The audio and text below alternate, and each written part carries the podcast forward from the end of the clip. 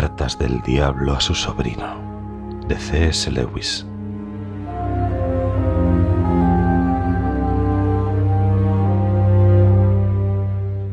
Mi querido orugario. Cuando te dije que no llenases tus cartas de basura acerca de la guerra, quería decir, por supuesto, que no quería oír tus rapsodias más bien infantiles sobre la muerte de los hombres y la destrucción de las ciudades. En la medida en que la guerra afecte realmente al estado espiritual del paciente, naturalmente quiero informes completos, y en este aspecto pareces singularmente obtuso. Así me cuentas con alegría que hay motivos para esperar intensos ataques aéreos sobre la ciudad donde vive el paciente. Este es un ejemplo atroz de algo acerca de lo que ya me he lamentado. La facilidad con la que olvidas la finalidad principal de tu goce inmediato del sufrimiento humano. ¿No sabes que las bombas matan hombres? ¿O no te das cuenta de que la muerte del paciente en este momento es precisamente lo que queremos evitar? Ha escapado de los amigos mundanos con los que intentaste liarle. Se ha enamorado de una mujer muy cristiana y de momento es inmune a tus ataques contra su castidad. Y los diferentes métodos de corromper su vida espiritual que hemos probado hasta ahora no han tenido éxito. En este momento, cuando todo el impacto de la guerra se acerca y sus esperanzas mundanas ocupan un lugar proporcionalmente inferior en su mente, llena de su trabajo de defensa, llena de la chica, obligada a ocuparse de sus vecinos más que nunca lo había hecho y gustándole más de lo que esperaba, fuera de sí mismo, como dicen los humanos, y aumentando cada día su dependencia consciente del enemigo. Es casi seguro que le perderemos si muere esta noche. Esto es tan evidente que me da vergüenza escribirlo. Me pregunto a veces si no se os mantendrá a los diablos jóvenes durante demasiado tiempo seguido en misiones de tentación, si no corréis algún peligro de resultar infectados por los sentimientos y valores de los humanos entre los que trabajáis. Ellos, por supuesto, tienden a considerar la muerte como el mal máximo y la supervivencia como el bien supremo, pero esto es porque les hemos educado para que pensaran así. No nos dejemos contagiar por nuestra propia propaganda.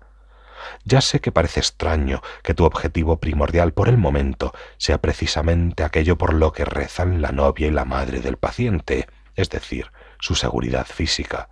Pero así es. Deberías estar cuidándole como la niña de tus ojos. Si muere ahora, lo pierdes. Si sobrevive a la guerra, siempre hay esperanza. El enemigo le ha protegido de ti durante la primera gran oleada de tentaciones, pero solo con que se le pueda mantener vivo, tendrás al tiempo mismo como aliado tuyo. Los largos, aburridos y monótonos años de prosperidad en la edad madura o de adversidad en la misma edad son un excelente tiempo de combate. Es tan difícil para estas criaturas el perseverar. La rutina de la adversidad, la gradual decadencia de los amores juveniles y de las esperanzas juveniles, la callada desesperación, apenas sentida como dolorosa, de superar alguna vez las tentaciones crónicas con que una y otra vez les hemos derrotado, la tristeza que creamos en sus vidas y el resentimiento incoherente con que les enseñamos a reaccionar a ella. Todo esto proporciona admirables oportunidades para desgastar un alma por agotamiento.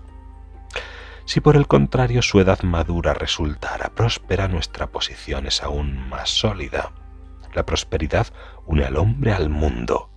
Siente que está encontrando su lugar en él, cuando en realidad el mundo está encontrando su lugar en él. Su creciente prestigio, su cada vez más amplio círculo de conocidos, la creciente presión de un trabajo absorbente y agradable, construyen en su interior una sensación de estar realmente a gusto en la tierra, que es precisamente lo que nos conviene. Notarás que los jóvenes suelen generalmente resistirse menos a morir que los maduros y los viejos. Lo cierto es que el enemigo, tras haber extrañamente destinado a estos meros animales a la vida en su propio mundo eterno, les ha protegido bastante eficazmente del peligro de sentirse a gusto en cualquier otro sitio. Por eso debemos con frecuencia desear una larga vida a nuestros pacientes.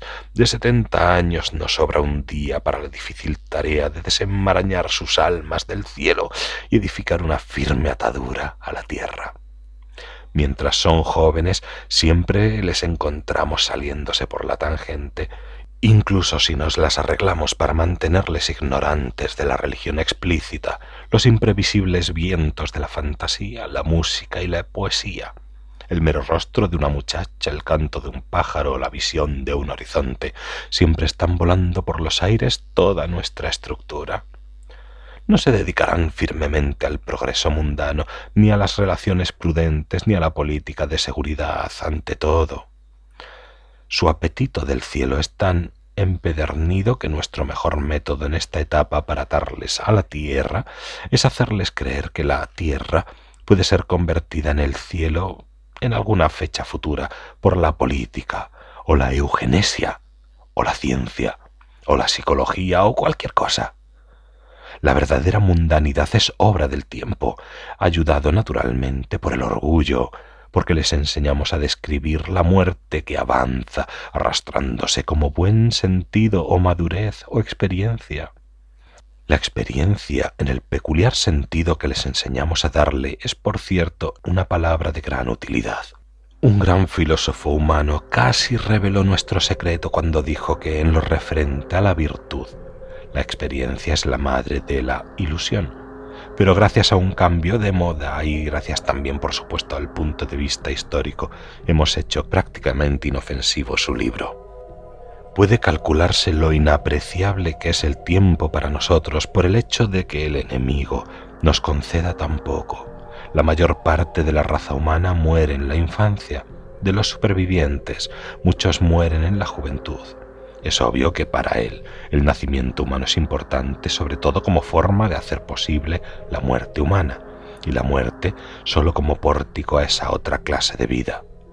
Se nos permite trabajar únicamente sobre una minoría selecta de la raza, porque lo que los humanos llaman una vida normal es la excepción.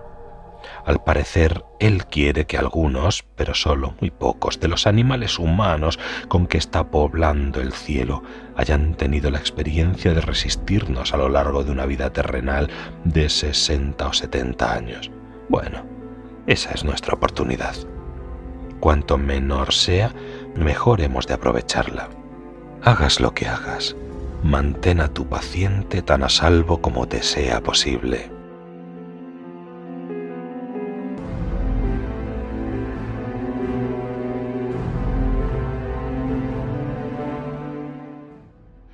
Cariñoso tío, Scrutopo.